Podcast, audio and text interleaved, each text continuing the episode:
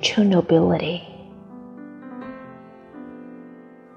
In a calm sea, every man is a pilot, but all sunshine without shade, all pleasure without pain, is not life at all.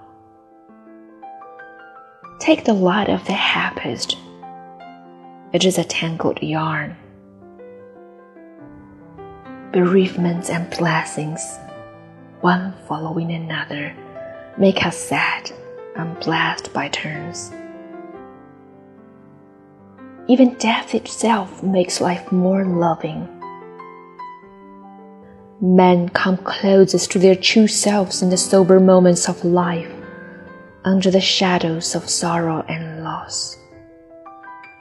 In the affairs of life or of business, it is not intellect that tells so much as character, not brain so much as heart, not genius so much as self control patience, and discipline, regulated by judgment.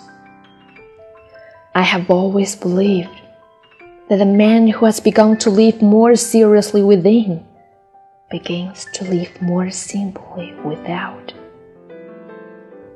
In an age of extravagance and waste, I wish I could show to the world how few the real wants of humanity are to regret one's errors to the point of not repeating them is true repentance.